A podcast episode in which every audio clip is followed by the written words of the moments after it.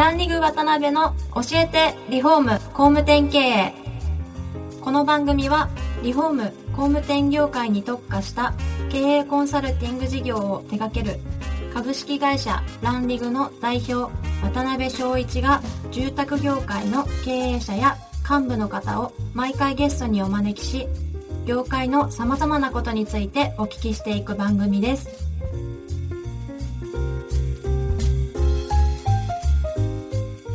皆さんこんにちは。さあ今週も始まりました。ランリグ渡辺の教えてリフォーム工務店経営第29回目をお送りします。司会進行の志村玲美です。えー渡辺翔一です。渡辺さん今週もよろしくお願いします。よろしくお願いします。前回まではイクボスや社内の先進的な取り組みで有名な住宅会社である大堀社長にお越しいただいてその根本にある考え方や価値観などじっくりお聞きできたのですが今回からは創業1977年2020年の従業員数300名売上高100億円に向けて成長されている山椒リフォームサービスの山崎社長にお越しいただいております山崎社長よろしくお願いしますよろしくお願いします。よろしくお願いします。えー山崎社長がですね経営されている山椒リフォームサービスさんは、はいまあ、ご存知の方も非常に多いとは思うんですが、まあ、関東一円に拠点を展開されて、まあ、2020年売上100億に向けて成長されている企業さんです。で動きの激しい業界の中でですね設立35年以来堅実に成長されてですね無借金経営を続けられているっていうことですごいなと思う限りなんですが、まあ、そんな山崎社長には今回から4回にわたってもちろん山崎社長のご自身のことや、まあ、会社の戦略、まあ、その根本にある考え方とか、まあ、価値観などをですね、まあ、じっくりお聞きしたいと思ってますのでぜひよろしくお願いしますよ。ろしくお願いします。であの今回は山崎社長の1回目ですので、まあ、昨日ブログなんかでお母様のこととかも書かれてらっしゃったと思うんですがまあ、ご経歴の部分から、はいまあ、初めて会社を設立された頃のですね、はいまあ、ご商売のお話なんかはい。をお聞きできたらなと思ってます。わかりました。はい、ではあの山崎社長のお生まれのところから、はい。どういうふうにお育ちになっていきたいそうですね。そんなお育ちなんていうと、こっぱずかしくなっちゃうんですけれども、はい、まあ、あの、西暦で書かれてますんで、はい。1952年ですね、52年。大田区、まあ、蒲田という、昨今だと蒲田行進曲が有名になったおかげで、はい。すぐわかるんですけど、はい。以前ですと、川崎の多摩川を渡る手前東京の橋ですよっていう、まあ、言い方で説明しなくちゃいけないくらい、はいまあ一応東京ですけど、私らが子供の頃っていうのは東京っていう感覚がなかったんですね。あの小学校6年の時にはい。東京オリンピックがあったんですけど、で抽選であの東京体育館で機械体操っていうのを、まあ、見学に行けることになりまして、はい。電車に乗って山手管内に行って、まあ、ビルが林立してるのを見て、はい。まあびっくりしたくらいで、まあ、当時はあの東京って地名がついても、はい。山手管内が東京という感覚しかなかったんですね。はい。でまあ、ちょっと余談なんですけど私は今埼玉県住んでるんですけど、PTA やってた時に子供さんでですね、はい。東京とまあ埼玉県のまあ何市っていうですね、はい。要するに埼玉県民なんですけど意識は東京都民っていう感じで、まあ、私たちは真逆になってしまったような感じのところで、はい。町はあの京浜工業地帯の、はい。まあ、町工場下町ですね、うん。軒と軒が締めき合っているようなはい。ところで、まあ生まれ育ちほど。30までおりました。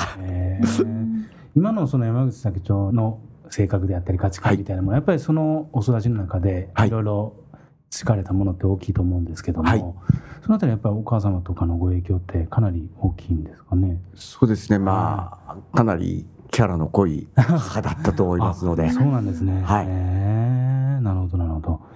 でそこから初めて会社を設立された頃、はいまあ初めからご商売をされようと思ってらっしゃったんですか？いえいえはい。あの実家はまあ燃料ですね、まあ、最初は炭を、はい。その後はプロパンガスを、はい。最後はガソリンスタンドをっていうような感じで、まあ、転移していったんですけど、はい。まあ、最近、会社説明会なんかではい。新卒の方々にね、はい。お話ししていると、もう、うん。店舗併用住宅っていう言葉が主語になっちゃう、ああ。わかりますか？ちょっと。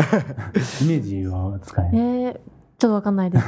下がお店で、上が住まいああなるほど。なんですね。はい。うん。まあ、そういうのが今少なくなってきてると思うんですけど、はい。そういうところで、まあ、燃料ですから、まあ、プロパンガスなんかやってると地域密着ですよね、はい。はい。そうするとまあよくおふくろと商店街なんか買い物行くと、はい。まあ、私下の名前が秋広って言うんですけど「あお客さんだからお辞儀するんだ。うん。お客さんだからお辞儀するんだ」ということでもう歩いててお辞儀しっぱなしなんですよ。あうん。でも絶対商売嫌だもうアレルギーですね。拒否反応。はい。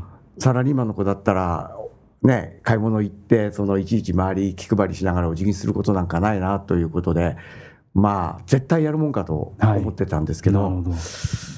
でまあ大学4年の時に父が亡くなりまして、はい。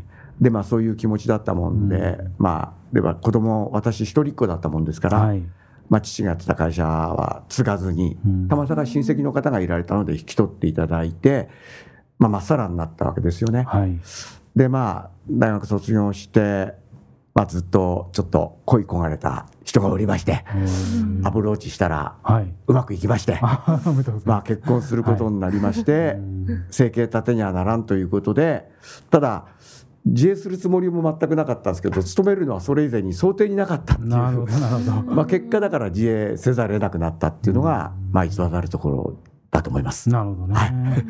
すごいですね。あの、そしたらもう選択肢がもう自衛しかなかったっていうことそうですね、まあ、自衛隊入るっていう自衛もありましたけど 現実的に。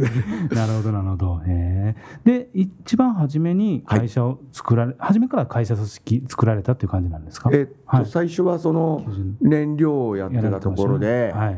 まあ、あの店だけは残って、うん母と嫁とはい。3人で、まあ、あの親父が園芸が好きだったんですね。はい。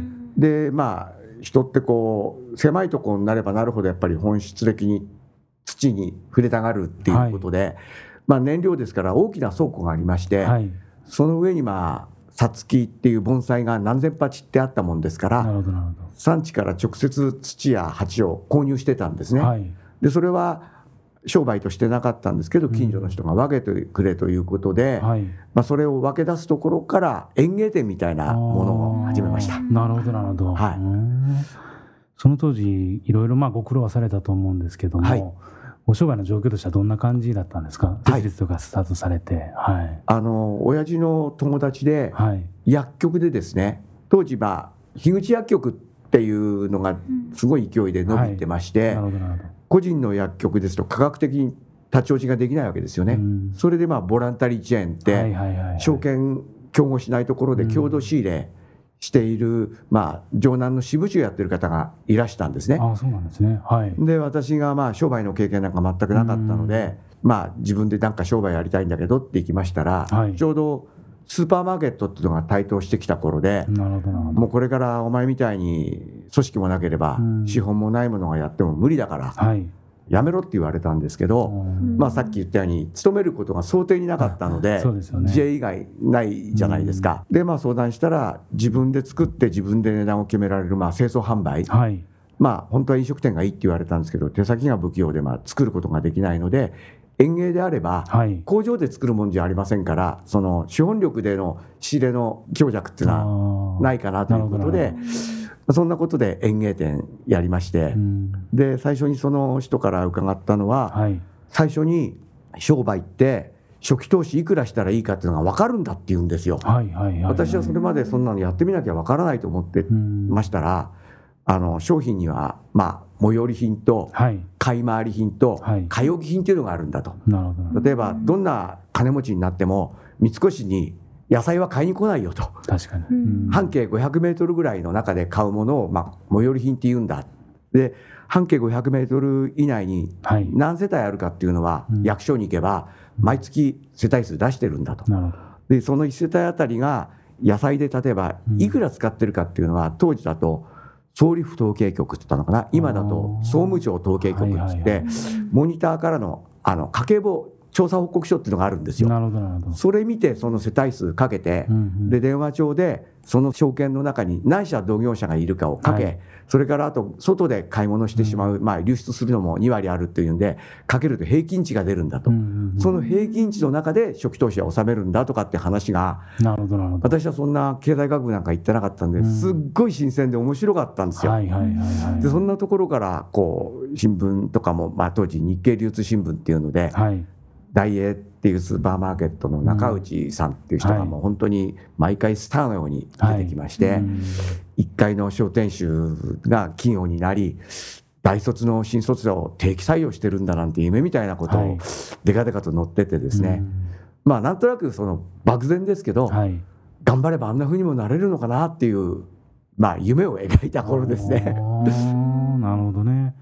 そしたらまあそういう形で商売がスタートして、はい、まああのリフォーム事業にどんどんこう移っていかれるわけなんですけども、はい、まああの次回からはそしたら、えー、そこら辺のそのリフォームとの出会いと、はい、まあどういうふうに現在まで大きくなっていかれたのかとか、そのあたりも含めていろいろお話お聞きできたらなと思いますんで。はい次回も山崎社長にはゲストでお越しいただきますのでまたよろしくお願いいたします。こちらこそよろしくお願いいたします。ありがとうございます。ありがとうございました。ありがとうございます。